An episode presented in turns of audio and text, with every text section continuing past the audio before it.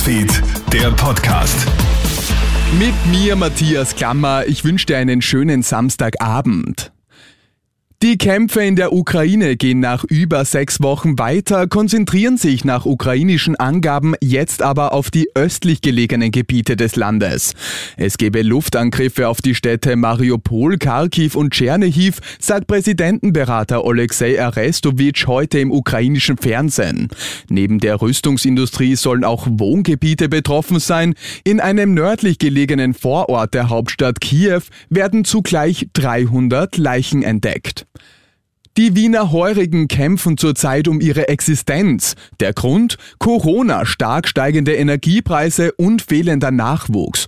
Doch auch schon in den Jahren vor Pandemiebeginn hat sich die Situation der heurigen Betreiber dramatisch verschärft und das zeigen auch offizielle Zahlen.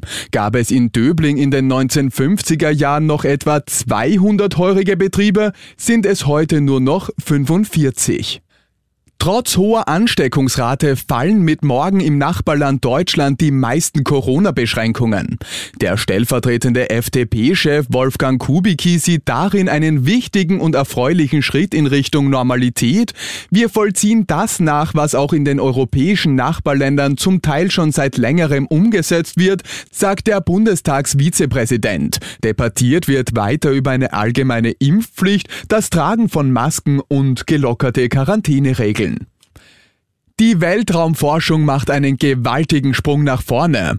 Das Hubble Space Teleskop hat jetzt nämlich einen Stern entdeckt, dessen Licht unvorstellbare 12,9 Milliarden Jahre zur Erde gebraucht hat.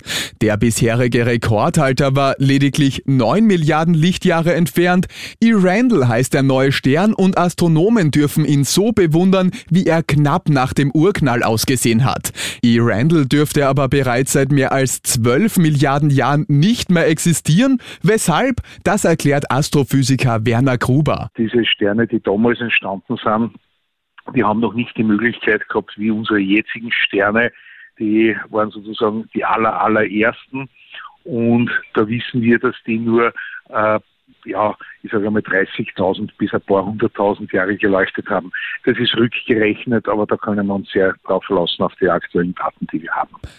Und jetzt kommen wir noch zu den wichtigsten Meldungen für Menschen, die aus der Ukraine nach Österreich geflüchtet sind. In ukrainischer Sprache von unserem Krone-Hit-Kollegen Anton Kotov. Доброго дня.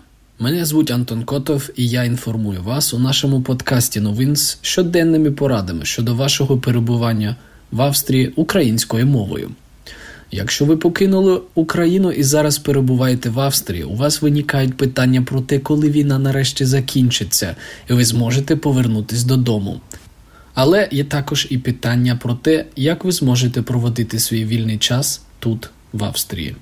Є відмінна пропозиція для всіх, хто любить ходити на виставки і у музеї.